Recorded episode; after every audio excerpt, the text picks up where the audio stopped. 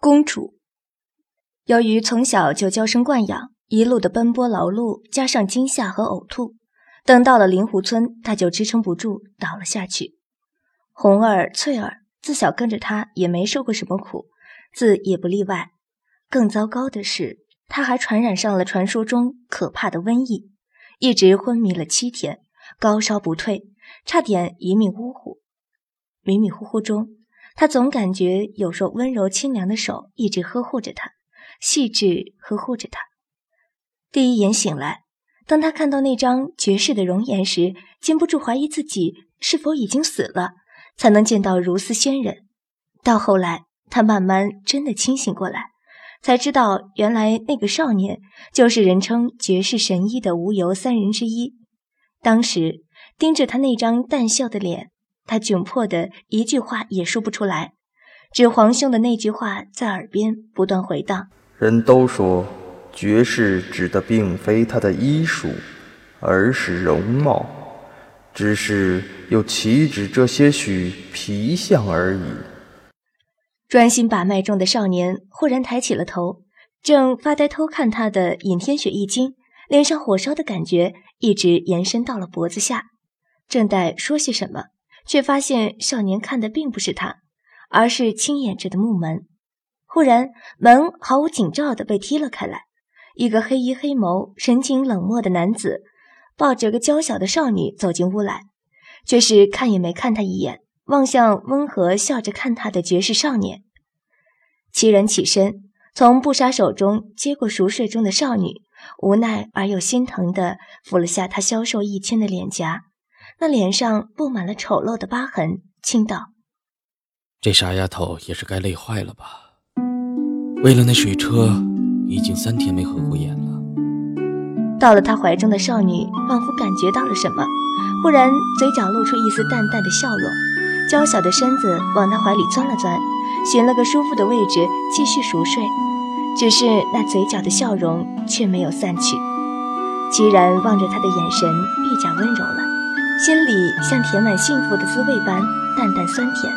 他知道，冰一睡着时一直很安稳，很淡漠，又像防备着世间的一切，唯独在他的怀里才会安下心来，露出一丝天真的少女笑容。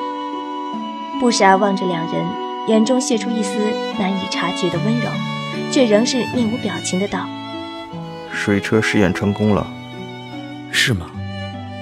既然抱紧了怀中的少女，凝望的眼中那刻骨的温柔，足以将世间任何一个女子溺毙。也不知他哪来那么多稀奇古怪的想法。说完，有意识地笑望了不杀的黑刀一眼。有谁能想到，天下第一杀手、名闻天下的佩刀吉雪，竟被这个少女改造成无刃的逆刃刀？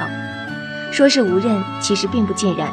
因为刀身上还是有比普通刀剑锋利上数倍的刃，只是那刃不在黑刀的刀腹，而在刀背之上，故称逆刃。逆刃刀淬炼成功的时候，只听他得意洋洋的道：“谁叫你武功那么高的？我们上擂台比武的时候，你要是一不小心杀了人，惹上仇家，多划不来呀！这个刀叫逆刃，我用热处理的方法，使得刀刃锋利无比。”却让老师傅把它嵌在刀背之上，刀腹反而无刃。至于刀锋，是个可活动的套子，用粗制螺旋固定，随时可以翻转重装。若有一天你遇到逆刃无法打败的对手，就把它翻转过来，变成了你原来的极血。如何？不错的创意吧？不杀无奈的笑笑，却也不得不承认，这是把非常适合他的刀，至少可以减少他无故杀人。微扬了下嘴角，道：“让他睡吧，我先出去了。”齐然轻轻地将少女放在软床上，转头低压了声音道：“殷姑娘，你的病已经没有大碍了，明天就随你皇兄回宫去吧。”尹天雪到达的第二天，四殿下尹子恒就火急火燎地赶到了，可还是迟了一步，尹天雪也不幸染上了瘟疫。暴怒之下，尹子恒斥责了齐然三人一通，欲带宝贝妹妹离开，却被齐然劝了下来。原因无他，此次瘟疫名曰五日热，感染者高烧不退，绝活不过五日，至今无人可医。而齐然已经慢慢找到了治疗的办法。如若这样让公主回去，舟车颠簸，感染扩散全身，恐怕神仙无救。严子恒权衡了利弊，知道自己留在这里，或者带妹妹走，终究可能留不住妹妹的命，徒让自己也受到感染。终于听从齐然劝告，将妹妹留在村里，自己匆匆离开。直到两天前才回来，再次看到活蹦乱跳的妹妹，他兴奋不已，忙向齐然赔礼道歉。这些自不必多说。尹天雪一直旁观着他如何小心翼翼地抱着那少女，深情款款凝视她的眼神更是宠溺温柔的露骨。他突然间感到自己的心一阵阵抽痛。女人的直觉告诉她，少年喜欢的人就是他。如果输给其他人也就算了。可是这样一个毫无背景的卑贱丑女，凭什么跟他抢心上人？难道她的花容月貌，她惹人遐思的曼妙身材，她高高在上的公主身份，更重要的是她的一片痴心，在那少年眼里竟什么也不是吗？他甚至连这个少年叫什么名字都不知道。殷天雪咬着下唇，半晌，终于声音低不可闻的道：“我想跟着你。”齐然愣了愣，怕自己没听清，道：“你说什么？”我说：“我想像他一样跟着你。”尹天雪抬头，美丽无瑕的脸蛋上透着无比的坚决和深情。齐然无奈的笑了笑，也不是第一个女子提出这个要求了。他不在意的回道：“不行。”为什么？尹天雪不敢相信，他竟然这么轻松的拒绝了自己。我有哪一点比不上他？我说不行就是不行。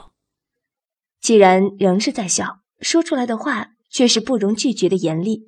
尹天雪从小在皇宫长大，自然比常人更知道何为天生的威势。可是，即便一直高高在上的父皇，竟还比不上眼前这少年谈笑间的一句决定。你哥哥也担心了你几天，还是快点回去吧。殷天雪强自压下涌起的泪水，虽然堂堂公主之尊，第一次被人毫不留情的拒绝，却也不想就这样示弱。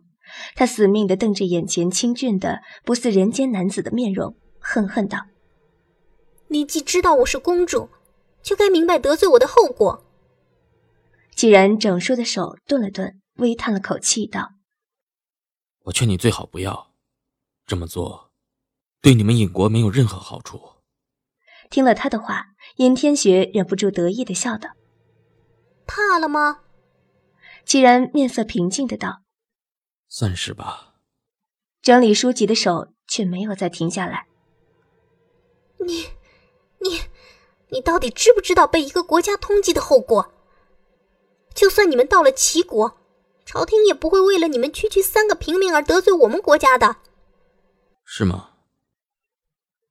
既然淡淡的应道，由于声音过于吵闹，床上的少女皱眉动了下。她神色微晕，淡淡道：“七公主，威胁我已经听完了，请你出去吧。”这一次，尹天雪的眼泪终于没有忍住，哇的一下哭了出来，青葱般的玉指不屑的指着床上的少女，哭喊道：“她是什么人呐？不过是个卑贱的丑女，你竟然为了她赶我走！”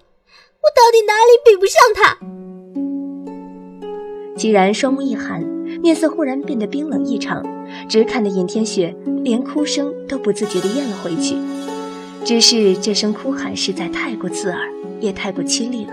床上的人终于受不住耳膜冲击，百般不情愿地被两人从睡梦中惊醒过来。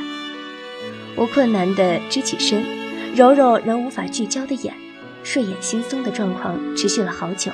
才终于看到房中四目相对的两人，无奈的叹了口气，才道：“唉，可否请两位要吵到别的地方去吵？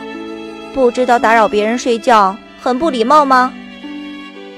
齐然一惊，回头，神色仍是淡然，眼中却溢满了浓浓的笑意，走过来摸摸我凌乱的头发，道：“叫你别逞强，偏不听，现在累坏了吧？”我不以为然的翻翻白眼，道：“想当年，我中考的时候熬了一礼拜通宵的突击，最终也挺过来了。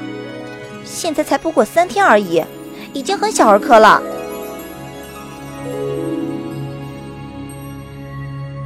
本章播讲完毕，谢谢收听。